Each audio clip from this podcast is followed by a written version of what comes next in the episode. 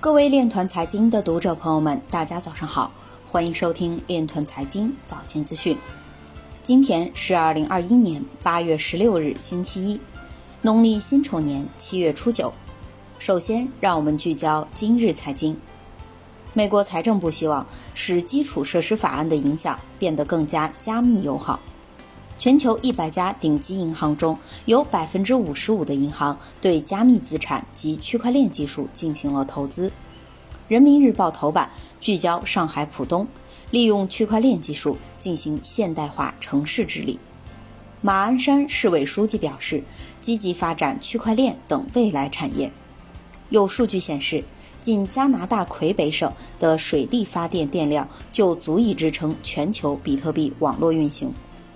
碳抵消有助于加密行业可持续发展。阿里拍卖新版链区块链数字版权资产交易上线。推特 CEO 转发社区反驳百分之三十二尼日利亚人拥有比特币观点。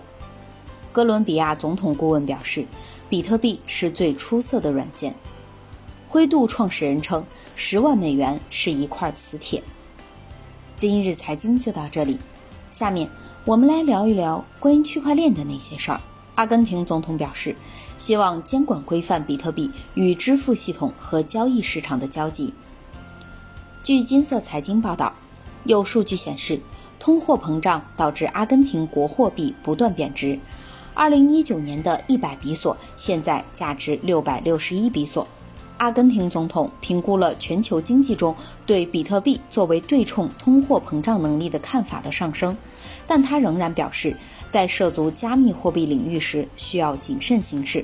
之所以要谨慎，是因为它是多么的陌生，也因为很难理解这笔财富是如何实现的。世界上很多人都有这些担忧，这就是为什么这个项目或这个系统还没有扩大。但这是需要考虑的问题。